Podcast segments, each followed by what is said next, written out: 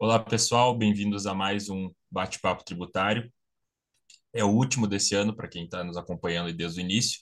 Então, a gente já, já quer também pedir para todos que estão acompanhando não se esqueçam de se inscrever no canal, dar um joinha no vídeo e, eventualmente, compartilhar também nas redes sociais para difundir o conhecimento, que esse é o nosso principal propósito aqui. Nesse vídeo, a gente vai falar um pouco sobre planejamento tributário envolvendo ICMS. Se é possível realizar um planejamento tributário envolvendo ICMS, também outras questões importantes do ICMS, que, que é o caso da guerra fiscal, o que, que é a guerra fiscal, o que, que é a lei complementar que foi uh, promulgada lá em 2017, a lei, lei complementar 160, tem de importante em relação à guerra fiscal do ICMS, e se os estados também têm respeitado essa lei complementar, que, como o professor Pedro vai explicar um pouco para vocês, ela, tem, ela foi muito importante para resolver né, o problema da, da guerra fiscal que vinha acontecendo no Brasil há, há um bom tempo, onde os estados basicamente concediam né, benefícios fiscais aí a, sem qualquer lastro, né, em convênios, enfim, seguindo as regras da Constituição. Então, professor Pedro, mais uma vez, obrigado pela sua presença aqui. Né? Obrigado pela parceria. Então, esse é o último, nosso último vídeo desse ano aí de 2022, mas ano que vem a gente vai, vai continuar firme. Passa, passa a palavra, então. Pode, então, tá bom, Jorge. Pode começar. Obrigado aí, Jorge. Obrigado por ter aceito o convite desse projeto esse ano, né? Então, é, o dia que nós estamos gravando vai ser, afinal agora é em dezembro, né? Ou quando ele for no ar, ele vai estar um pouquinho mais adiantado, mas para professor saber que a gente né, tem esse comprometimento com vocês, né? E hoje a gente vai falar da questão de planejamento tributário envolvendo ICMS, né? Para quem não sabe, ICMS é um imposto estadual, né? Ele incide sobre circulação de mercadorias ou serviços de transporte ou telecomunicações, no caso se for interestadual, né? Então ele é um tributo estadual. Então esse é o detalhe, né? Até hoje nós falamos muito da questão federal, que é envolvendo imposto de renda, contribuição social, PIS/COFINS, né? Uh, o, o último vídeo falando do ISS, que é um tributo municipal, e hoje a gente vai falar do ICMS, que também é um tributo importante. Então, é possível fazer planejamento tributário envolvendo ICMS? É possível. Por quê? Como é um tributo estadual, Uh, qualquer redução de alíquota que você consiga, seja 1%, 2%, 5%, isso reflete diretamente no preço do produto. Então, por isso que uh, você consegue encontrar né, algumas empresas vendendo produtos mais baratos, porque eles têm esse tipo de incentivo fiscal que é estadual. Então, o que, que as empresas procuram e buscam? É constituir, por exemplo, uma fábrica, montar uma, uma, uma estrutura, um, um, centro de distribuição em um estado que dá um, algum tipo de incentivo fiscal de ICMS, seja através de isenção do ICMS, seja através de um crédito presumido, ou até de uma redução do ICMS, que seria através de um financiamento. Então, você teria você seria devedor do CMS pelo valor integral, alíquota integral, e só que você não paga aquilo porque você tem é, um subsídio do governo, no qual o governo te dá um desconto nesse valor, e aí você fica pega essa dívida que seria de CMS e negocia né, através de um leilão, e na verdade você acaba tendo uma redução, isso acaba reduzindo o, o valor do CMS, e isso vai refletir no preço que o pessoal consegue fazer a competitividade. Qual é o grande problema desse tipo de é, operação? É porque normalmente você vai vender não dentro do seu estado, se você vender dentro do próprio estado, não tem problema, porque o próprio estado desconcede, não vai te questionar, glosar esse crédito. É quando você vende interestadual, que é o grande problema. Então, geralmente o grande mercado está onde? Está no sul ou está no sudeste, né? Que é onde você vende maior concentração de vendas. Então, o pessoal vai vender, né? É, para São Paulo, por exemplo, e aí o estado de São Paulo, o que, que ele, ele faz? Ele sabe que, que esse, esse, essa empresa vendeu, tem um incentivo fiscal estadual, por exemplo, em, no Nordeste, por exemplo, e vai querer glosar esse crédito. Por quê? Ah, qual que é a regra? Né? Para você poder ter direito a esse incentivo fiscal, o Estado respeite, ele tem que estar aprovado no CONFAS. O que é o CONFAS? É o Conselho Fazendário. Seria uma reunião de todos os estados, na qual se todo mundo concordar, aprovar aquele incentivo, não tem por que questionar. Só que qual que é o problema? Como ninguém conseguia unanimidade para fazer a aprovação desses incentivos fiscais, os estados, a revelia do CONFAS, aprovavam seu próprio incentivo fiscal. Então, faziam através de uma lei, depois a empresa entrava com um projeto, esse projeto deveria preencher determinados requisitos, por exemplo, é, quantidade de empregos, é, teria é, nível de faturamento, deve, deveria, serviria para é, incentivar aquela região, né? E aí, através de um decreto, era concedido esse regime especial, que a gente fala, né, no qual a empresa tinha direito a esse incentivo fiscal, seja através de crédito presumido, seja através de isenção de imposto, seja através né, de um financiamento desse valor que o, o Estado acabava dando. Né? E aí, né, é, qual que é o grande problema? Os estados, principalmente São Paulo, glosam muito esses créditos. Né? Então, qual que é o problema? É o problema que quando você vende o adquirente dessa mercadoria, ele vai querer tomar o crédito pelo integral, né, pela alíquota cheia, só que, na verdade, ele paga um valor bem inferior. Né? Então, esse é, é o grande problema, e é por isso que é chamada de guerra fiscal. Então, muitas empresas, né, procurando buscar sua competitividade, saem do seu estado, né, saem de Porto Alegre, saem do Rio Grande do Sul, vão para esses estados que têm um incentivo fiscal. Isso também pode ser, por exemplo, um incentivo fiscal envolvendo a questão de importação, podendo envolver, por exemplo, uma, zona portuária, que seria bastante interessante, e aí acaba acontecendo que os estados não reconhecendo acabam glosando. Para tentar minimizar esse efeito da guerra fiscal, porque o que, que acontece? Muitas empresas né, com altas inflações bilionários, milionários, né, de glosa desse crédito, né, é, surgiu a Lei Complementar 160. Para quem não sabe, a Lei Complementar 160 é aquela da subvenção de investimento, né, que equiparou tanto a subvenção de custeio para investimento como é, uma subvenção de investimento para fim de imposto de renda, e também tratou da questão do CMS, que ele, na verdade, é, serve para regularizar esses incentivos fiscais que não eram aprovados pelo CONFAS. Por quê? Ele cria a, a remissão tributária, né, que é diferente da anistia, né?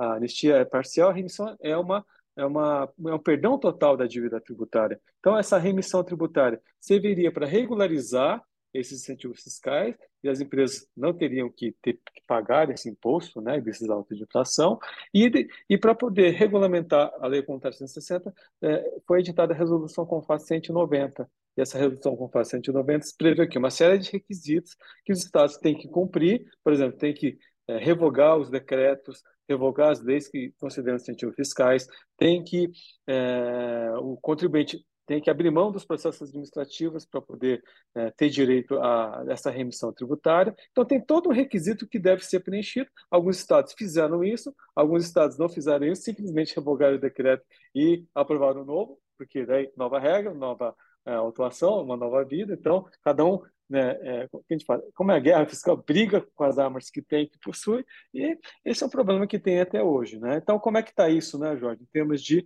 é, autuação fiscal? Então, por exemplo, o Tribunal de Impostos e Taxas aqui de São Paulo, é, pelo que eu vi as recentes decisões, é, a maioria que vence é que eles não reconhecem a Lei Comunitária 160 ainda, né, porque ainda que entende que ela não é aplicável. Alguns é, jogadores né, do TITS vão no sentido que tem que baixar em diligência para verificar se é, o estado de origem ele está, está se adequando ao CONFAS, né, e se adequou, como ele é retroativo, resolveria o problema, e alguns entendem que não, que né, isso só valeria daqui para frente. Então, tem toda uma discussão em relação a isso.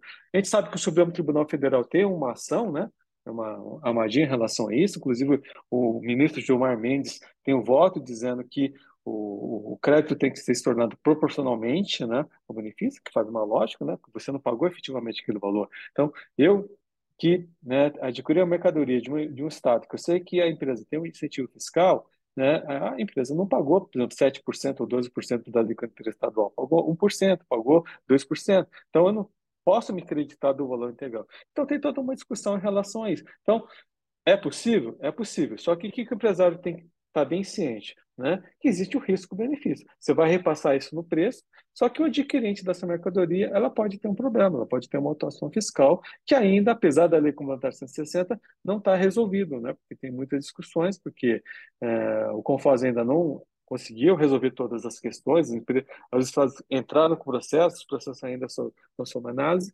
Então, essa é uma discussão que ainda está longe de acabar, né? Então, é, mas é, é, possível e é uma coisa que, assim, você que está militando na área, é, normalmente o empresário vai buscar essa, essa pergunta, porque ele vê que o seu concorrente está vendendo num preço mais barato e tem um, um assédio, tem uma, uma operação em outro estado, ele vai querer saber por que, que ele tem essa vantagem competitiva. E é lógico, a gente sabe, empresário é custo-benefício. Se ele conseguir esse incentivo, que ele conseguir repassar no preço e conseguir ter um preço menor e conseguir vender melhor, eu acho que ele vai querer correr risco. E você, como advogado, consultor, tem que alertar o, cliente dos riscos dessa operação. Né? Então, você tem que estar ciente que nem, nem tudo são flores. E o que, que a gente vê normalmente? O cliente consulta a gente depois, né, Jorge? Depois que vem outra de infração, depois que vem problema. Porque ele vai lá no, no estado de, de, origem, conversa com o secretário da Fazenda, conversa com o prefeito, conversa até com o governador, é recebido de, de tapete vermelho, né? porque o, o município que geralmente é, recebe o investimento, você vê o caso das montadoras, né? se foram para o Nordeste, a Ford, por exemplo, né? a Fiat foi para Minas, e foi por quê? Porque o Estado estendeu o tapete vermelho, deu terreno, deu é, isenção de ISS, isenção, é, deu redução de ICMS, né? porque há um interesse do Estado, porque não é só é, a questão do, do, do, tributo, porque aquilo gera emprego, aquilo politicamente falando é interessante para aquele é, político, né? Então tudo isso tem que ser levado em consideração. Nem, nem tudo são flores, então tem que ser levado pesado muito em consideração, sabendo que se você vender para um estado, por exemplo, que nem São Paulo ou outro estado que, que é muito é, atuante, eles vão colocar esse crédito e você tem que estar muito ciente disso. E o, quem está adquirindo é que vai acabar é, é, tendo que é, se defender, tendo que é, entrar com um, uma defesa administrativa até com uma ação judicial para poder querer a manutenção desse crédito. Salvo engano, esse caso até da, da Ford foi bem repercutido, né? A saída da a movimentação da Ford para o Nordeste, porque, enfim, Sim. pelo tamanho da Ford, né? Mas é para gente, a gente notar como o incentivo fiscal faz diferença para o empresário, né? O benefício fiscal, enfim. Onde, Totalmente. Onde for, ele pode, independentemente se ele está muito confortável em algum estado, o estado onde ele vai pagar menos e vai poder, enfim, ter mais, ter mais lucro, né? Sim, não vai pensar duas vezes para se, se, se, se transferir para esse estado, né? E, sobre, e essa questão da guerra fiscal, sobre o ponto de vista da, da igualdade entre os estados também, né? Colocava em risco, querendo ou não, o próprio pacto federativo, porque, e... enfim, os estados eles não podem né? E era uma confusão mesmo, eram, eram vários estados concedendo benefícios a rodo sem, sem qualquer lastro, né? em razão da, da questão da unanimidade no CONFAS, né? E essa lei complementar veio para dizer que os estados deveriam, né, entre outras coisas, para convalidar esses, esses benefícios aí para ir para regularizar essa questão, porque realmente era caótica. Se a gente for ver até vários uh, livros né, anteriores a essa lei, vários sempre traziam artigos sobre a guerra fiscal, porque era uma, realmente uma confusão né? E era Sim. muito pertinente a discussão. Então, eu tenho vários artigos aqui da, daquela série Grandes Questões Atuais do Direito Tributário, e vários artigos são sobre guerra fiscal, né? De, enfim, diversos autores. Então, essa era uma questão muito, muito relevante mesmo. E também tem obras específicas sobre isso, né? Sobre a guerra fiscal, tem, sobre a lei tem, complementar. Tem, tem. E, então, e, então, e é outra... bem interessante para quem trabalha é com ICMS. Isso. E outra coisa também, né, Jorge?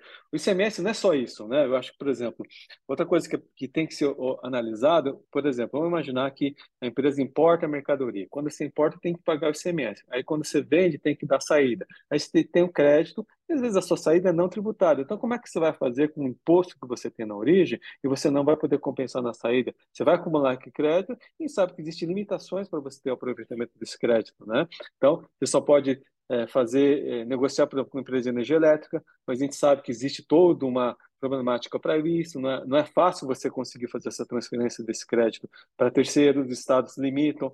Ah, mas pode até utilizar com o fornecedor, mas o volume de cada é tão grande, você não consegue usar. E aí, o que, que se faz? Procura-se um regime especial. Né? O que, que é um regime especial? Você é, negociar com o Estado uma maneira de, por exemplo, não ter o recolhimento de ICMS na entrada, já que você não vai ter na saída. Então, você demonstrando para o Estado que, na verdade, você vai ter um, você é credor de ICMS e o Estado vai ter que pagar isso de uma maneira, né? Você poderia conseguir esse regime especial para poder ter uma simplificação na sua arrecadação tributária, né? Isso é muito comum isso acontecer. Só que às vezes as pessoas não sabem disso. Por quê? Existe um, um universo meio restrito de consultoria que só fazem esse tipo de trabalho, né? E aí, né, até de ex-fiscais, ex-representantes da fazenda, que vendem essa facilidade. Só que, assim, não é uma coisa assim, né, que, que, que é muito complicada, né? Dá um trabalho, porque tem que conhecer a legislação, né? Você tem que ser recebido lá pelo representante do Estado e demonstrar que isso é interessante para o Estado. Então, tem, tem várias questões, né? E assim como questão de é, ex-tarifário para poder reduzir a alíquota de, de, de ICMS na importação. Então, tem várias questões envolvendo ICMS que, que aquilo que a gente falou, né? Tem falado, né, Jorge? Você se especializando, você acaba achando um nicho de mercado que você acaba podendo desenvolver o, a, a, na sua profissão. Então, mais uma vez, tem que estudar, tem que conhecer a legislação e tem que conhecer matéria para poder é, atuar bem nessa área, né? Tinha uma questão também que era interessante de planejamento tributário no ICMS, era aquela questão quando tinha transferência entre estabelecimentos do mesmo contribuinte, lembra? Só que daí, claro, teve a, teve a decisão do Supremo que julgou, né, inconstitucional o ICMS entre, entre a transferência de entre estabelecimentos do mesmo contribuinte. Mas essa era uma, uma hipótese também que, as, que os empresários faziam, né, um planejamento tributário dentro do, do ICMS para aproveitar os, os créditos. Então, era uma, uma operação bem complexa, até eu lembro que eu tive mal sobre isso. Mas né, isso foi resolvido em razão né, do Supremo julgar inconstitucional essa assim, ICMS em razão de não, não haver circulação jurídica, porque de fato não há, né? Não há transferência de sim, propriedade, sim, o estabelecimento é do mesmo contribuinte. Sim, sim, sim. Mas, sim. então, é, é interessante esse vídeo para as pessoas eh, notarem que a gente pode ter planejamento tributário não só em tributos federais, né? A gente tem, não só no IRPJ, né? a gente sim, tem sim, planejamento tributário em ICMS, ISS, até em, sabe, TBI, né? Pode, sim, sim. TBI também. Então, TCMD, tudo tem planejamento tributário, né? não é só no, no RPJ, que a gente, claro, os casos grandes, né? Os casos mais relevantes que a gente sabe que vão parar lá, no, que são noticiados no CARF e tudo mais, né? no J, sim, sim, sim, são de RPJ, mas a gente tem planejamentos tributários envolvendo outros tributos e que também dão, uh, né, tem um resultado bem significativo para os empresários. Então, para quem para quem quiser se especializar, não vai achar, ah, vou trabalhar com CMS, não vou trabalhar com planejamento tá? Pode, pode sim se preparar até, que vai, que até vai no trabalhar simples, com né, isso. Jorge? Exatamente. Até no simples, até no simples nacional é possível, porque que a gente tem verificado, né? Uma vez eu fui dar uma palestra, Jorge, para representantes do, de uma empresa farmacêutica aqui, aqui de São Paulo. Então, eu viajei, eu acho que mais de 15 estados dando essa, essa palestra, junto com é, um, uma, uma, um consultor financeiro que justamente falando, né? Por exemplo, é, a maioria desses representantes estavam no Simples Nacional. Só que você demonstrava para eles que o Simples não era vantagem para ele, por quê? Porque como ele tinha substituição tributária na maioria dos produtos, né? E, e no Simples você recolhe uma coisa só, né? Você não aproveitava, por exemplo, essa, esse benefício do ICMS, benefício do, do PiscoFins. Para ele seria muito mais vantajoso estar no lucro real, né? É, ou até no lucro presumido, do que está no Simples Nacional. E aí, na hora que você mostrava isso através de simulações que o consultor financeiro que fazia, é, muito para a gente falar, nossa, eu não sabia, meu contador não me, me alertou desse fato. E aí explicava o porquê, né, aquela coisa toda. E aí teria que realmente fazer uma análise, umas simulações né, de o que, seria mais vantajoso. E a falta de conhecimento. Né? Porque às vezes a pessoa está lá, acha que o simples é a melhor coisa do mundo, e às vezes não é. E aí tem que verificar. E semana passada mesmo, um colega meu que contador veio né, querendo fazer, ah, vamos fazer uma holding com, é, controlando sete empresas no Simples. Não dá para fazer, porque primeiro holding é pessoa jurídica, pessoa jurídica não pode ser sócia do Simples, é uma coisa básica, então você tem que tomar cuidado. Então, tem que fazer uma outra estrutura para poder fazer isso. Nada impede que o sócio pessoa física tenha mais de uma empresa no Simples, só que uma empresa, é, uma sociedade não pode ser controlada assim. Então, são coisas que parecem para a gente, às vezes, até simples demais, até fácil, mas o pessoal não tem esse conhecimento. Então, ter o conhecimento é fundamental para você poder verificar se aquilo se adequa para a situação fática que você está analisando, né? Que é outra questão que às vezes o pessoal muito, muitos perguntam, né, Jorge? Ah, e aquela questão do planejamento tributário de prateleira, né? Ou seja, pegar as teses tributárias, planejamento tributário, é uma das formas, mas não é só isso, né? Tem outras coisas de fazer. Geralmente, quando a gente começa, a gente vai para isso que é um caminho mais fácil, né? Mas assim, na verdade, são coisas muito mais sofisticadas que a gente pode fazer desde que você tenha o conhecimento. É, eu acho que a gente vai falar no outro vídeo sobre, sobre isso, né? A questão da, das teses no planejamento tributário. Mas é, é, interessante, o pessoal do Simples geralmente quer também quer fazer aquela coisa de ah, segregar atividade, né? A empresa, vamos, vamos botar uma outra empresa aqui no, no Simples para não ultrapassar o limite, mas a gente sabe que é tudo a mesma coisa, né? E, claro, se a autuação vier, não tem muito o que fazer, né? Mas o, esses contribuintes do Simples, geralmente eles, eles acreditam que isso não vai acontecer e por isso né, botam cinco empresas no Simples, com, se duvidar, o sócio lá tudo mesmo, né? E só para não ultrapassar, para não ir pelo presumido. E, e até agora, no, no, também com a questão do, do lá a gente pode fazer um vídeo sobre o PERS. Tem empresa saindo do Simples vai pelo presumido para poder se aproveitar do, do né? Que é, o, que é o benefício fiscal lá do PERS. até porque tá se entende que não, não pode se aplicar esse benefício para o simples, porque não pode acumular, mas, mas tem gente entrando na justiça também ganhando, né? Então, enfim, essa é uma questão que a gente vai, lá na frente, a gente vai ter Bom, desdobramentos. Perfeito, vamos conversar sobre isso, sim, importante. Mas, mas vamos fazer um vídeo, no ano que vem a gente pode fazer um vídeo sobre isso. Mas então é isso, pessoal. Acho que sobre planejamento tributário de CMS, a gente, a gente tentou dar uma breve introdução sobre o tema aqui, falar também introduzir a guerra fiscal para quem não conhece, que é um tema bem conhecido, mas quem está iniciando às vezes no direito tributário também não, não, não conhece. E tem outros temas aí que a gente vai, vai tratar mais para mais para frente também, envolvendo outros tributos, não só no IRPJ, né, e os tributos federais. Mas então não se esqueçam de dar um joinha aí no vídeo, quem gostou, compartilhar, se inscrever no canal do professor Pedro Anano, Contabilidade para Advogados. E é isso, muito obrigado. Muito obrigado, professor, pela presença. Até Eu que agradeço. Obrigado e até a próxima, gente. Até mais. Tchau, tchau.